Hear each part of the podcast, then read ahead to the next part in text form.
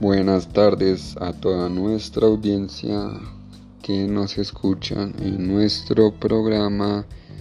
Comunicación, Mujeres y Arte. Amigos, los últimos 10 capítulos se los hemos dedicado al grupo de teatro Las Polas, ubicado en la Candelaria en la ciudad de Bogotá. En este nuevo encuentro queremos resaltar la importancia de las nuevas tecnologías en el papel que juegan las víctimas dentro de los ejercicios de comunicación para la reconstrucción del tejido social debido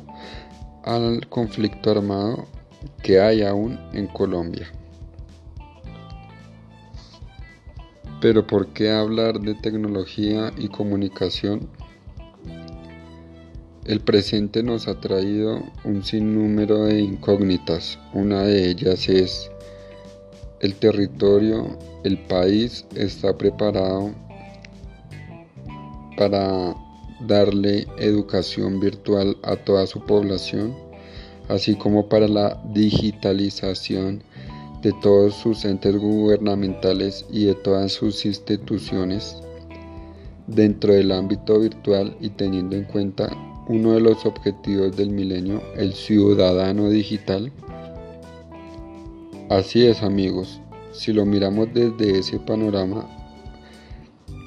uno de los objetivos que deben tener todos los países en vía de desarrollo y desarrollados,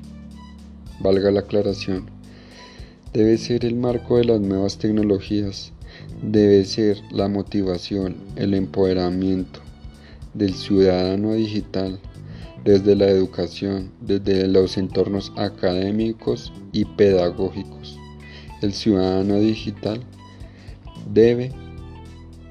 y tiene derecho a el saber manejar todos los ámbitos tecnológicos, comunicativos, ya sea desde un simple computador, una simple tablet o un celular, desde donde pueden acceder a sus clases virtuales. Vemos como los tiempos de pandemia hacen que la educación, la política, todos los trabajos hayan tenido que emigrar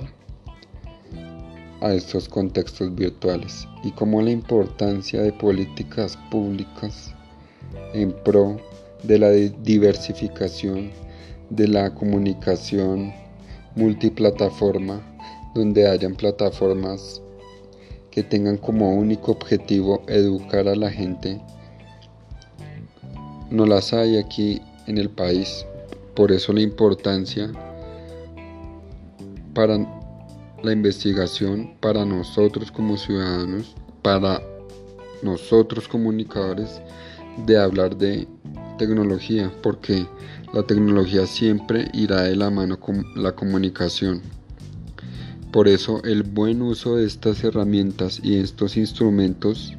dará cabida a la inclusión de nuevos públicos objetivos dentro del marco de la comunicación para el desarrollo, de la comunicación para el cambio social y de la comunicación masiva. Por ende, esta comunicación es una comunicación transversal que tiene como objeto permear a todo el territorio de virtualidad, de, digitalidad, pero basados en una estructura desde la educación,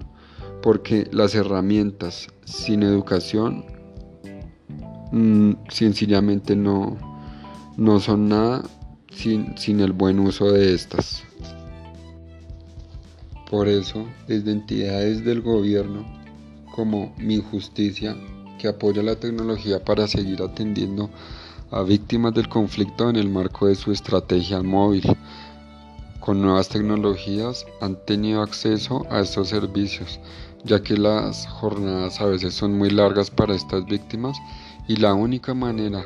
de saber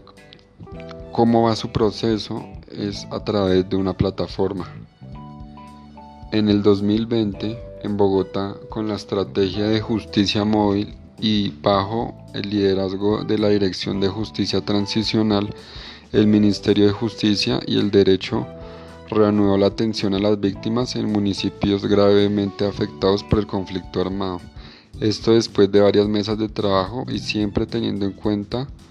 la situación de emergencia sanitaria. La prioridad para dicha estrategia ha sido facilitar el acceso de las víctimas a la justicia.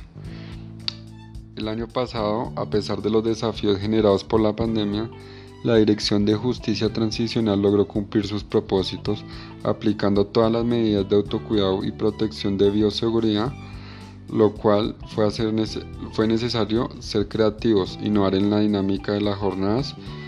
y fortalecer la coordinación y los esfuerzos interinstitucionales. Es por ello que con la reinvención digital en cuanto a la asesoría, brindando orientación e información de manera oportuna y certera y aportando al empoderamiento de las víctimas frente a sus derechos y deberes, las jornadas de atención han ofrecido un ambiente